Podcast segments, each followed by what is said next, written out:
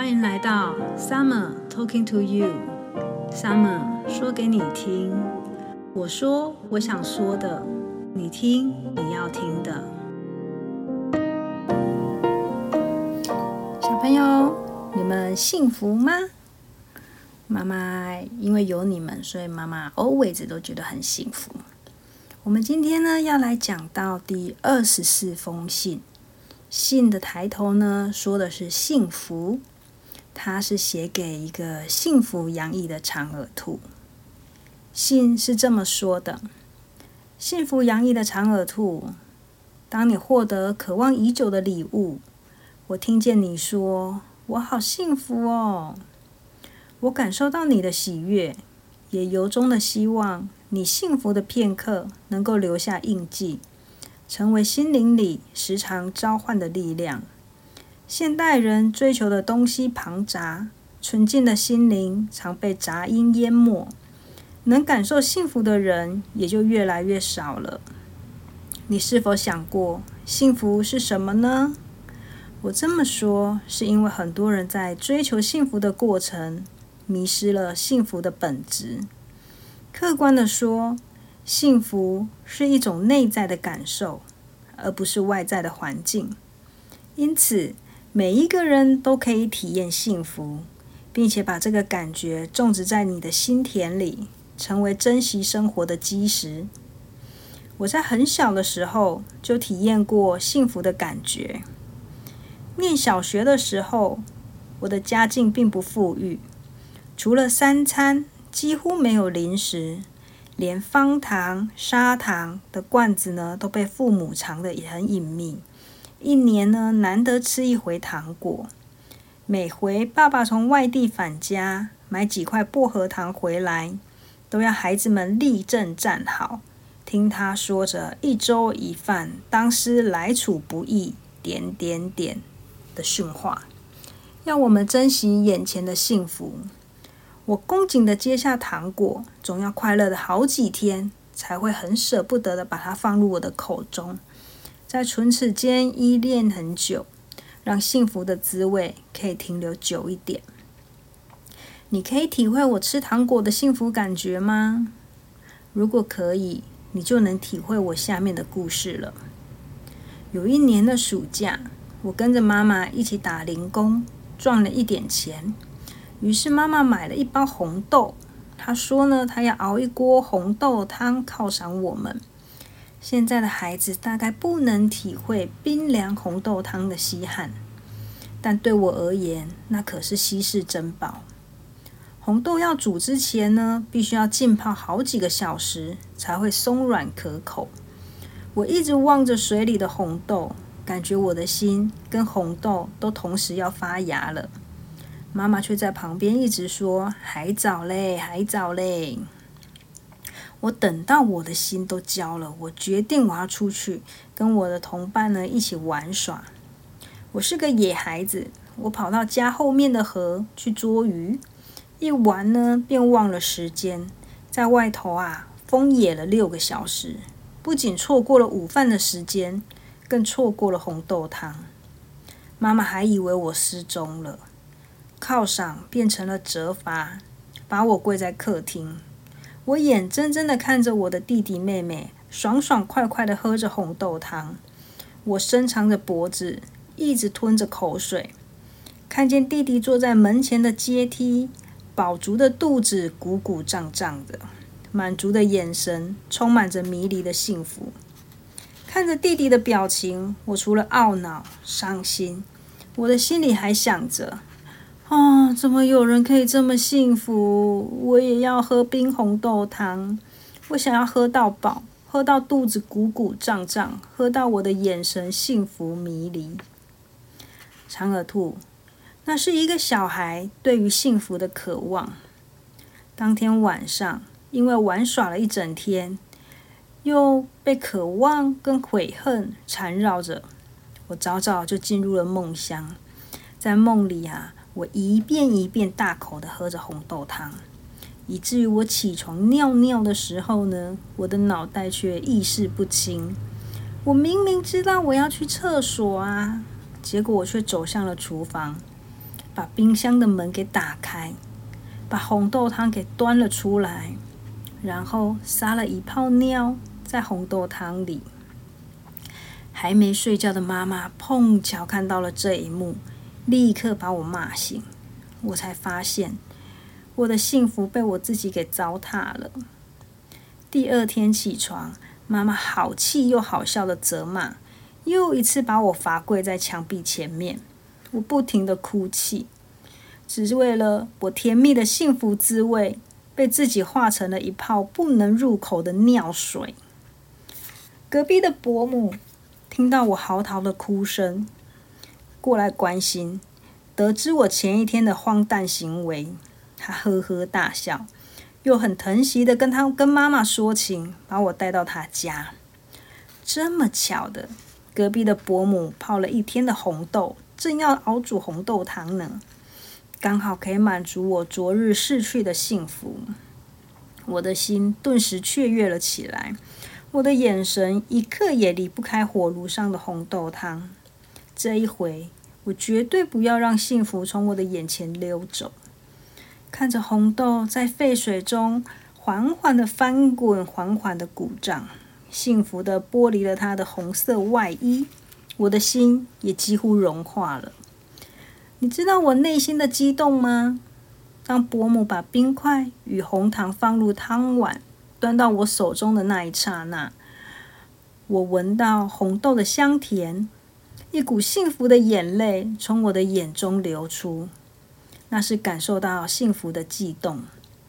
当甜汤入我的喉咙时，我眼前的事物都迷离了。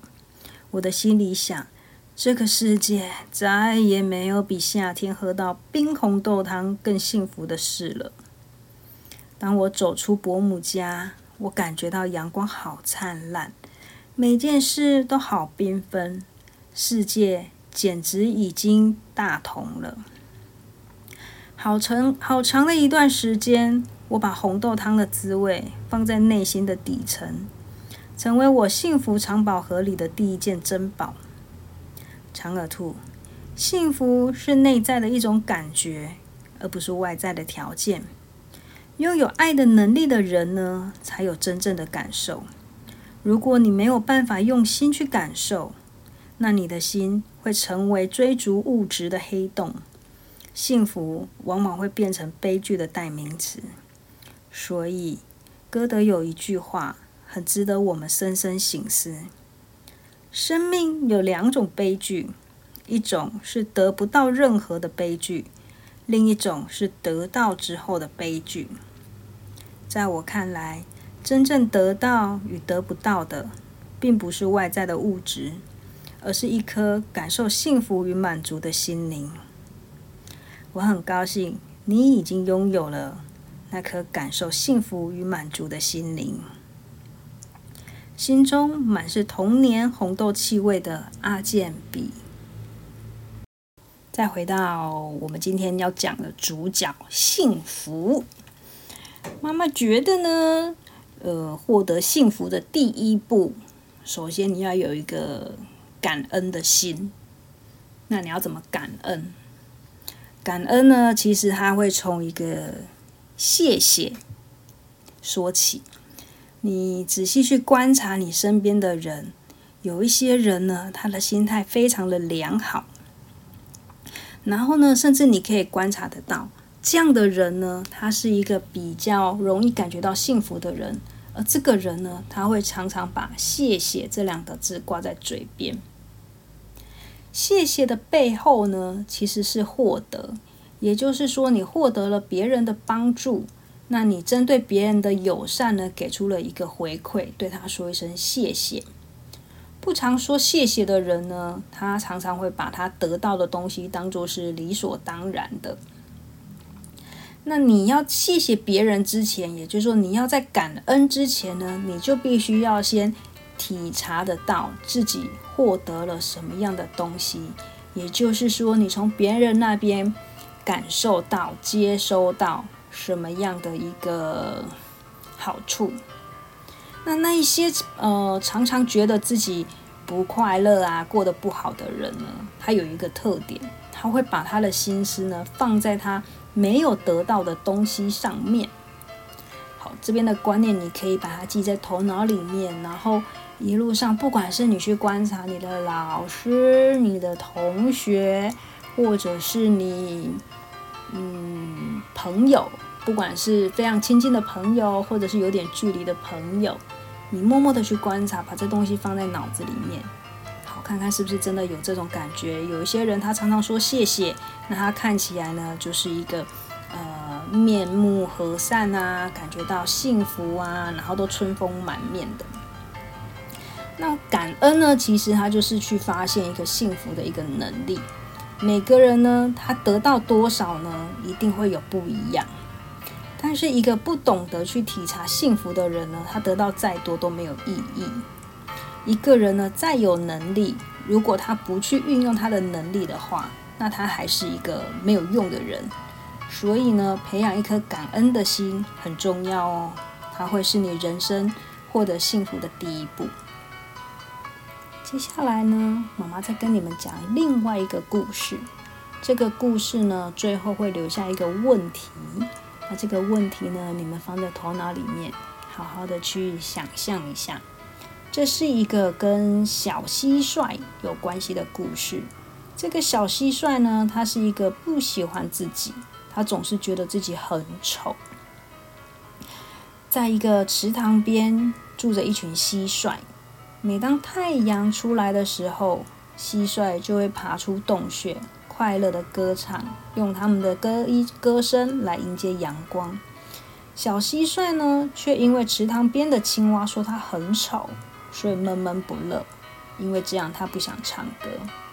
小蟋蟀虽然遇见了几个朋友，例如萤火虫的幼虫，或者是瓢虫，或者是蜻蜓，但这些朋友的鼓励呢，都没有办法安慰小蟋蟀的落寞，因为小蟋蟀觉得他们每个人都很美，根本没有办法了解他的痛苦与心情。小蟋蟀一次又一次地说：“但愿我是蝴蝶。”一直到小蟋蟀去湖边找他的老朋友，他的老朋友是一只老蜘蛛啊！我觉得蜘蛛就蜘蛛了，为什么要说是老蜘蛛？小蟋蟀呢，谈起了自己的想法，他觉得自己很丑。老蟋蟀呢，安啊不不，老蜘蛛不是老蟋蟀，老蜘蛛安慰他，但是还是没有办法让小蟋蟀释怀。于是老蜘蛛呢，就带着小蟋蟀去湖边。老蜘蛛指着这个湖面说：“你看见了什么？”老蜘蛛的声音应该是：“你看见了什么？”小蟋蟀说：“美丽的你和丑陋的我。”那你又看见了什么？老蜘蛛说：“两个美丽的朋友。”哇哦，这个话安慰了小蟋蟀。于是小蟋蟀的心思转变了。忽然一阵风吹了过来。把老蜘蛛的蜘蛛网给打坏了。老蜘蛛说：“如果有音乐陪伴我，我工作起来会更起劲哦。”于是，蜘蛛去结它的网，小蟋蟀在旁边开始唱歌。这时候，有一只蝴蝶翩翩然的飞过。蝴蝶啊，赞叹的说：“真好听的音乐，但愿我是蟋蟀。”哇！说完了这个故事之后呢，妈妈要问你们一个问题：如果我们把上面的故事呢拿来编一出舞台剧，你们爱看的舞台剧，那你会想要演哪一个角色？然后呢，要想一下为什么哦。我们把这个问题留在头脑里面，然后这个礼拜回来之后跟妈妈讲好不好？我们来讨论这件事情。如果你要来演这一出。呃，觉得自己很丑陋的小蟋蟀的故事，那你会想要演哪一个角色呢？从头到尾出现的人物啊，都可以选哦。好，啊，这礼拜回来跟妈妈讲，晚安喽，祝你们有个美好的夜晚。